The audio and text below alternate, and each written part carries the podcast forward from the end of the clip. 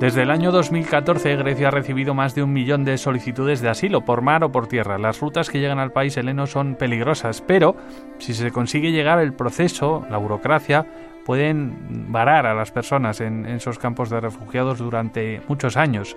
Nuestra compañera Celia Vidal nos explica cuál es la situación actual de los campos de refugiados en Grecia, con datos y con historias de supervivientes de naufragios, como la de Shaladi Mustafa.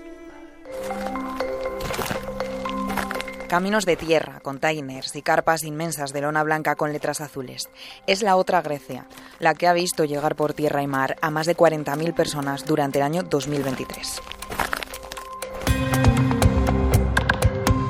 Según Naciones Unidas, en total, las personas refugiadas que han llegado al país heleno desde 2014 son más de 1.286.900. Stellana Nou es portavoz de ACNUR Grecia. En Grecia hay cinco centros de acceso controlado para solicitantes de asilo en las islas de Lesbos, Samos, Kos, Gios y Leros. Además, hay otros 24 campamentos. Esta instalación está administrada por las autoridades griegas que están presentes en los centros de recepción de las islas. En un desglose rápido de llegadas a las cuatro islas con más recepciones, solo en 2023 Lesbos ha recibido a más de 12.000 personas, Samos cerca de 7.000, Ebros y Rodas unas 6.500 cada una. Aunque la situación en cada isla es diferente, existen algunos desafíos comunes. También existen mayores riesgos de protección, especialmente para los más vulnerables. Largos tiempos de espera para registrarse y solicitar asilo. Otro desafío es cómo funcionan los campos, a menudo al máximo de su capacidad. Durante varios años, especialmente desde 2015, Grecia ha establecido una sólida acogida en los sistemas de asilo, lo que demuestra que tiene capacidad para un enfoque organizado, como lo ha demostrado recientemente con la recepción de unos 88.000 refugiados de Ucrania en solo unos meses. Las organizaciones como ACNUR dicen que no actúan en países de renta media o alta, salvo en situaciones de emergencia, y en ese caso lo hacen coordinando respuestas rápidas y sin intención de quedarse demasiado tiempo. Aunque en Grecia llevan ocho años, la gestión de los campos siempre ha sido del Ministerio de Migraciones y Asilo del país.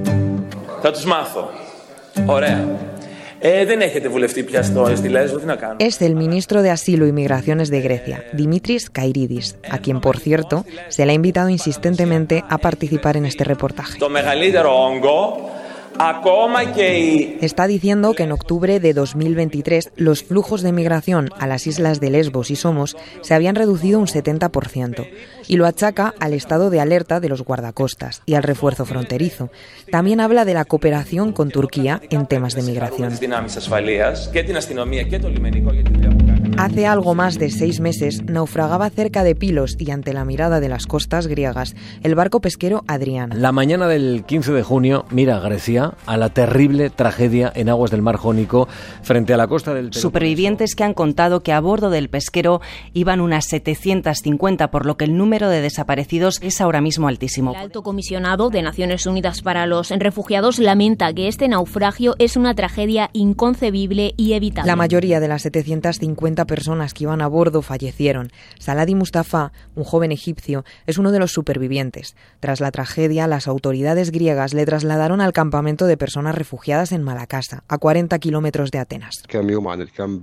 Llegué al campo, me fui unos días a ver si encontraba trabajo. Cuando regresé, me habían expulsado. La vida aquí no es mala del todo, pero la administración nos trata mal. Hablamos con los abogados, pero no nos ayudan en nada. De hecho, durante la grabación de este reportaje, el gobierno griego aprueba una enmienda que permite que las personas solicitantes de asilo consigan un permiso de trabajo de tres años. Aquí, frente al Parlamento griego, el ministro de Migraciones asegura que se necesitan agricultores y ganaderos. Dice que la migración podría solucionar esta demanda y así salvar la campaña del aceite de oliva en Grecia.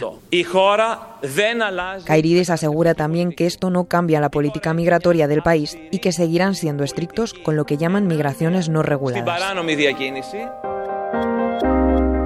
En ese momento le preguntamos a Saladi sobre todo esto, pero nos dice que no sabe de qué le hablamos.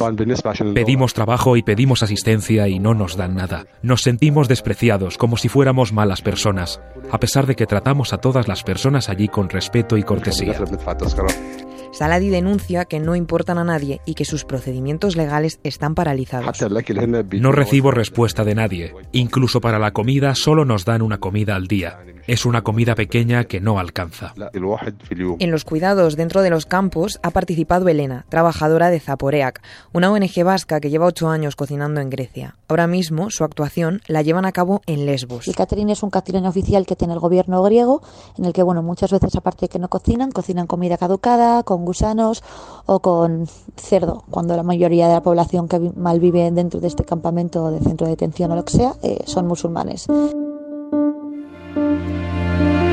Las viviendas son containers o carpas inmensas en las que conviven familias, mujeres y hombres, sin ningún derecho a la intimidad, y todo esto con temperaturas extremas. Y en invierno hace un frío que pela porque llegan a temperaturas de menos cero y nieve y todo, y en verano hace muchísimo calor. Este agosto y septiembre que estuve yo llegamos a 40 grados. El agua es otro gran problema. Hay muy pocas fuentes de agua potable. La temporada de verano o de más turismo, eh, la mayoría del agua potable la derivan a, al norte de la isla, que es donde están los turistas. Aunque en el campo de Lesbos hay más de 6.000 personas viviendo, solo 5.000 están registradas. Que han llegado a la isla, que han llegado al campamento, pero no han empezado su proceso de asilo. ¿Por qué? Porque no hay traductores. El 25% de personas que llegan a Grecia son sirias, el 18% palestinas, un 17% vienen de Afganistán. Les sigue Somalia, Eritrea, el Congo.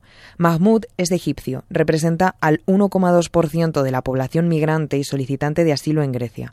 Con él nos hemos comunicado por mensajes.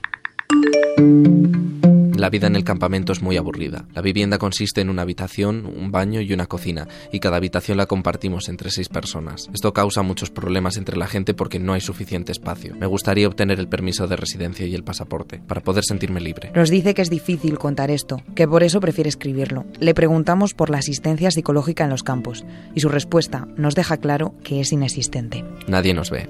Nadie se preocupa por nosotros. No hay psiquiatras, ni psicólogos.